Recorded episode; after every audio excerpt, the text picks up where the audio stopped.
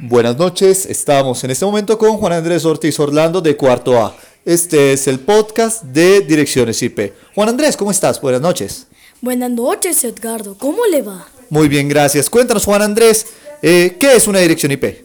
Bueno, la dirección IP es como una especie de número o código numeral que se entrega a un equipo cada día que se conecta a la red de Internet. Oh, qué interesante. Y en ese sentido, ¿qué significa IP fija? La IP fija es como, por ejemplo, entonces, ok, hoy tu número de IP es el 3 y siempre será el 3. Esa es la fija, cuando un, cuando un código de IP se, no se cambia. ¿Y la dinámica qué sería?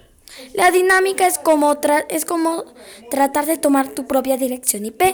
Es como si tuvieras sillas y trataras de tomar espacio en una.